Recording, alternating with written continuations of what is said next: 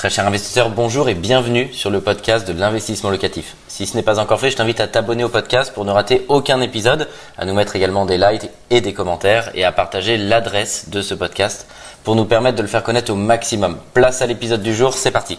Quand vous allez discuter avec un investisseur, vous allez tout le temps avoir cette discussion. Quand vous parlez de prêt immobilier, c'est à quel taux as-tu euh, emprunté?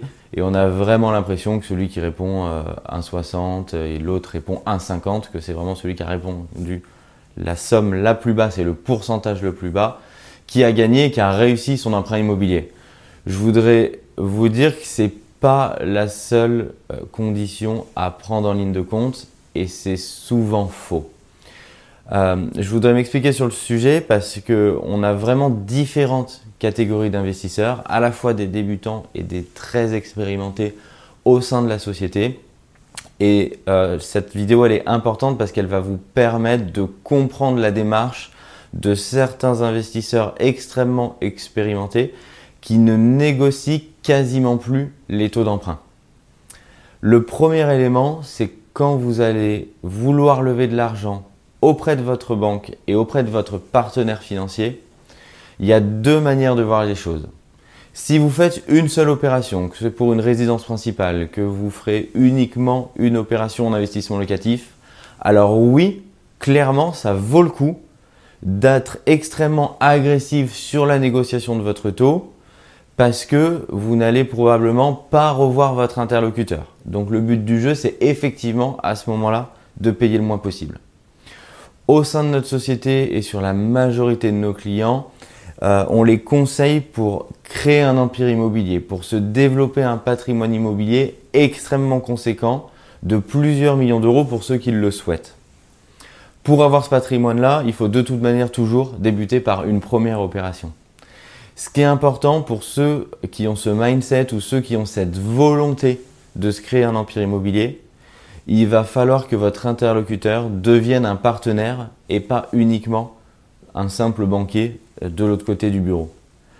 Pour ce faire, il va falloir être extrêmement habile entre avoir une négociation très agressive et s'inscrire dans la durée avec lui. Si globalement vous prenez tout, vous ne donnez rien, vous êtes extrêmement agressif sur la négociation, il y a sûrement moins de chances qu'il ait envie de retravailler avec vous ou que vous soyez prioritaire dans ses dossiers, soit parce qu'il va tout simplement gagner beaucoup moins, soit parce que vous lui demandez beaucoup de temps dans la négociation en étant agressif, et donc potentiellement il a un petit peu moins euh, envie de vous faire passer en priorité ou de vous revoir. Ce qu'on voit beaucoup, ça a été euh, mon cas à titre personnel, c'est le cas euh, de beaucoup de clients investisseurs qui ont un fort patrimoine quand vous vous inscrivez dans la durée avec un partenaire financier, le taux n'est pas le plus important. Pourquoi? Parce que plus vous vous endettez, plus votre profil de risque en tant qu'investisseur particulier augmente. C'est une réalité. Vous n'avez pas le même risque si vous avez une dette de 100 000 euros sur les épaules ou si vous avez une dette d'un million d'euros ou plus sur les épaules.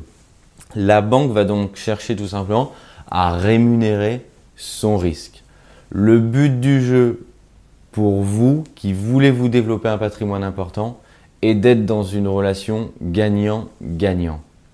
Ce que je vois beaucoup, c'est que pour saisir les meilleures opportunités du marché, un des facteurs clés de succès, c'est d'être extrêmement réactif. Si vous voulez être réactif, il faut également savoir de façon extrêmement rapide si la banque vous suit et si vous allez être finançable sur l'opération.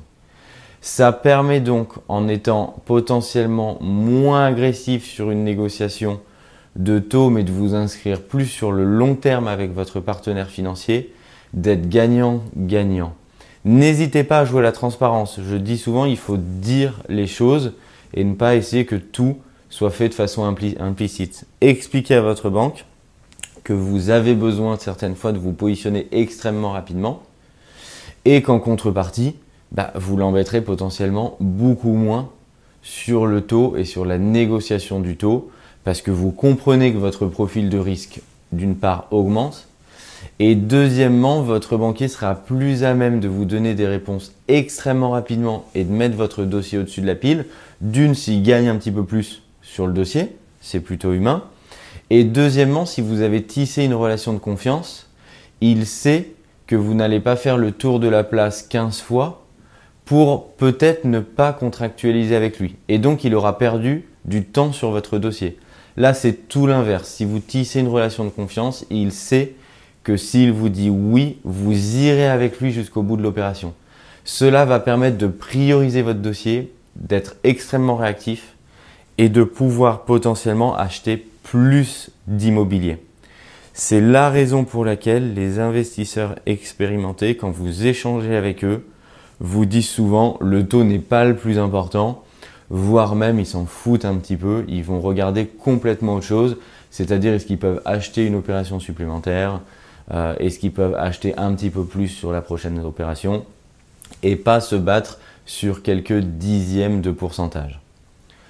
Le deuxième et dernier conseil que je peux vous donner sur l'optimisation de votre taux et pourquoi il ne faut pas toujours penser qu'à ça et qu'à l'optimiser, c'est qu'il faut prendre l'opération dans sa globalité. L'erreur d'un investisseur débutant, c'est de regarder uniquement le taux d'emprunt et d'en oublier l'assurance. Calculez au global, sinon ça n'a pas de sens.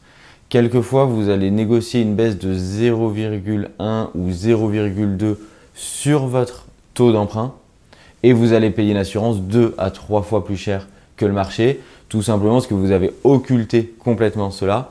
Donc soit la banque va chercher à se récupérer sur votre assurance si vous ne l'avez pas vu dès le début, parce que les investisseurs débutants focus uniquement sur le taux. Prenez donc l'opération dans son ensemble total. Cela vous, va vous permettre de savoir si vous êtes bien ou mal positionné déjà sur le marché. Un taux extrêmement agressif et une assurance emprunteur qui ne l'est pas, vous pouvez vous retrouver sur du coup un ensemble qui n'est pas cohérent avec le marché. Un grand merci d'avoir suivi cet épisode jusqu'au bout. Je te donne rendez-vous pour un prochain épisode. Si ce n'est pas le cas, abonne-toi au podcast, partage-le mets-nous un like et tu peux également retrouver plus de conseils sur YouTube avec plus de 300 vidéos gratuites.